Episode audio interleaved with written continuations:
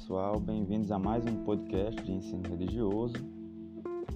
Hoje, dando prosseguimento né, a, ao capítulo sobre temporalidade sagrada, hoje nós vamos estudar a partir da página 170 o tópico intitulado Tempo Sagrado.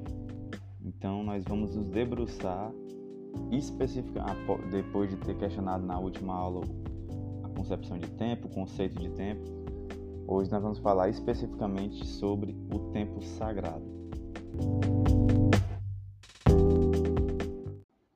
Para as religiões ou para as pessoas religiosas, existem diferenças entre o tempo sagrado e o tempo profano, e isso nós já vimos.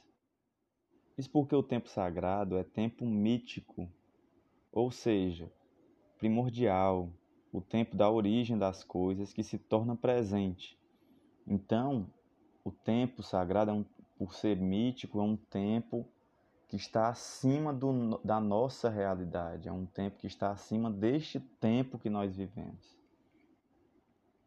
Cada festa sagrada, cada tempo litúrgico consiste na atualização de um evento sagrado que teve lugar num passado mítico. Então, o tempo litúrgico é o tempo da pregação, da palavra né, divina, no caso, aqui na palavra sagrada. E esse tempo, através dos cultos religiosos, ele é atualizado, ou seja, ele é revivido, né? por assim dizer. O tempo sagrado, que é relembrado por meio de festas e rituais, é um tempo inicial, original, o qual não é relacionado com um passado histórico, pois nada veio antes dele. Ou seja, esse tempo sagrado não está vinculado à história. Ah, quando foi o tempo sagrado da sua religião? Ah, ele é de 105 antes de Cristo. Foi lá que come... foi a data que existiu, que iniciou o tempo sagrado. Não existe, não existe uma data. Então, isso é importante a gente saber logo de início, porque são concepções diferentes, distintas do que é o tempo.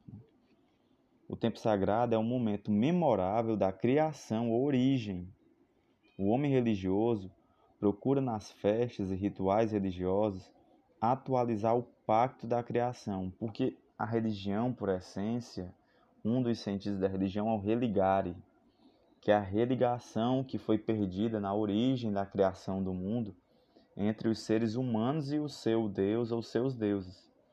Em várias religiões nós vemos esse fenômeno. Existia um momento originário, original de criação do universo, do mundo, da vida, e que os humanos de algum modo viviam junto aos deuses, e eles foram apartados. E a religião, muitas delas, têm o um intuito, e em sua maioria, para falar a verdade, de religar, né?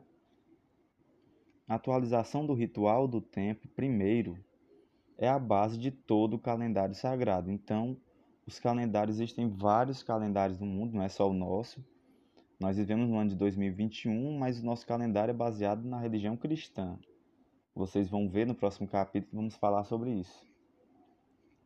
Essa festa não é a comemoração de um evento mítico, mas a sua reatualização, visto que o tempo sagrado é um instante prodigioso em que uma realidade foi criada, ou seja, a nossa né, e a divina em que ela se manifestou pela primeira vez plenamente, por isso que é um tempo sagrado. Por meio de seus rituais e celebrações, as pessoas tentam uma volta a esse tempo original, de encontro total com o sagrado. Então é para isso que servem os rituais, tentar reviver esse tempo sagrado. Por isso que existem rituais e celebrações que primeiro celebram esse momento prodigioso, né, único, assim como tentam de algum modo fazer com que as pessoas revivam esse momento. Lembrando, nós estamos falando aqui de várias religiões, né, de modo geral. Assim, cada cultura possui uma maneira própria de explicar o tempo da criação, como de reafirmar esse pacto entre as pessoas e os deuses por meio de seus rituais e festas próprias de sua cultura. Mas também existe a concepção linear e progressista de tempo, oposta à repetição cíclica que é típica das religiões orientalistas, que é própria das chamadas religiões históricas. Antes de falar sobre elas, mas já dizendo que é o judaísmo, cristianismo e islamismo, por exemplo, é, e que afirmam a intervenção de Deus na história. Ou seja, essas religiões não veem é, o tempo de forma circular, como as orientalistas e religiões míticas, muitas vezes. É, essas três religiões que acabei de falar, judaísmo, cristianismo e islamismo, enxergam a história como sendo linear, ou seja, tem início, tem um meio e terá um fim, certo? As religiões que enxergam a história como sendo cíclica não veem um início e um fim para a história. Né?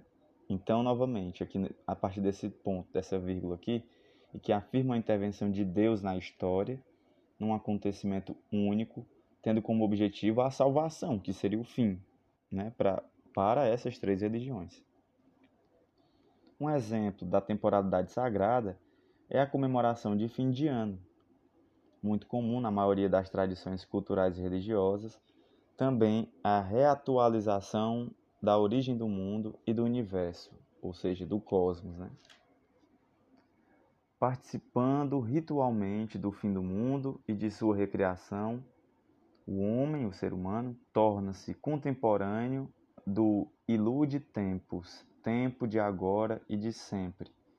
Portanto, nasce de novo recomeça sua existência com a reserva de forças intacta, como se fosse recarregar as baterias, tal como no momento de seu nascimento.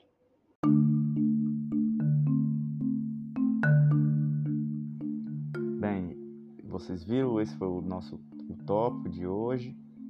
Espero que tenham compreendido. E aqui tem uma atividade que é fácil, uma pesquisa sobre as festas de fim de ano e algumas tradições religiosas. E aí ele continua confeccionando cartazes para apresentar o resultado de sua pesquisa. Eu não vou querer isso. Para mim, basta que vocês, essa primeira parte, façam uma pesquisa sobre as festas de fim de ano de algumas tradições religiosas. Eu queria que vocês mostrassem, né, descrevessem, no mínimo duas, pelo menos, duas festas de, de tradições religiosas diferentes, festas de fim de ano para que vocês possam conhecer mais como é que são essas festas de outras culturas e possam nos apresentar e gerar um debate né, e reflexões acerca do tema. É isso, pessoal. Até mais.